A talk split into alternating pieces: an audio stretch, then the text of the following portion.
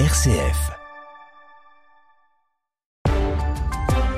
RCF Cœur de Champagne, le flash, Jawed Saoudique. Si vous nous rejoignez, soyez les bienvenus et bonjour. La principale actualité du jour, c'est l'anniversaire de l'invasion russe en Ukraine. Il y a un an, jour pour jour, Vladimir Poutine annonçait le début d'une opération spéciale sur le territoire ukrainien.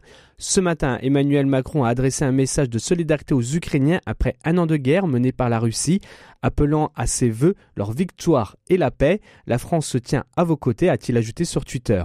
La journée sera dédiée aux commémorations partout dans le monde et dans plusieurs villes françaises. En ce moment même, une cérémonie religieuse est célébrée à Paris dans la cathédrale ukrainienne Saint-Volodymyr le Grand à l'initiative du comité représentatif de la communauté ukrainienne en France. Au-delà des commémorations, depuis deux jours, la guerre entre la Russie et l'Ukraine fait l'objet de discussions aux Nations Unies. Hier, l'Assemblée générale de l'ONU a exigé un retrait immédiat des troupes russes, appelant une paix juste et durable. La résolution a recueilli 141 voix pour, 7 contre et 32 pays se sont abstenus, dont la Chine et l'Inde. La Chine, de son côté, a appelé la Russie et l'Ukraine à éviter toute attaque contre des civils dans un document en 12 points publié ce matin.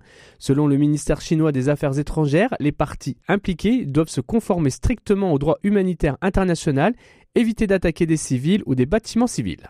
Dans le reste de l'actualité internationale, aux États-Unis, le producteur Harvey Weinstein a été fixé sur sa peine. Il a été condamné hier à 16 ans de prison à Los Angeles pour viol et agression sexuelle en 2013 d'une actrice européenne. L'ancien producteur star d'Hollywood purgeait déjà une peine de 23 ans d'emprisonnement après sa condamnation à New York en 2020 pour des faits similaires et dont il a fait appel. Il risque ainsi de finir ses jours derrière les barreaux. En France, la SNCF a annoncé hier ses résultats pour l'année 2022, des résultats records avec un bénéfice net de 2,4 milliards d'euros, une publication de résultats qui intervient alors qu'aujourd'hui la Première ministre devrait annoncer un plan de 100 milliards d'euros pour le transport ferroviaire, un plan d'action d'ici à 2040 dont la première concrétisation sera le lancement de RER métropolitains à l'image des transports parisiens pour les autres grandes agglomérations françaises. En sport, hier, les clubs français n'ont pas vraiment brillé lors des barrages de la Ligue Europa. Le FC Nantes a été éliminé par la Juventus de Turin 3-0. Le Shakhtar Donetsk s'est imposé face à Rennes au tir au but. Même sort pour Monaco, battu au tir au but par le Bayer Leverkusen. Et puis ce soir, c'est les Césars. La 48e cérémonie sera présentée de manière collégiale par plusieurs acteurs et comédiens français, parmi lesquels Leila Bekti ou encore Jérôme Commandeur.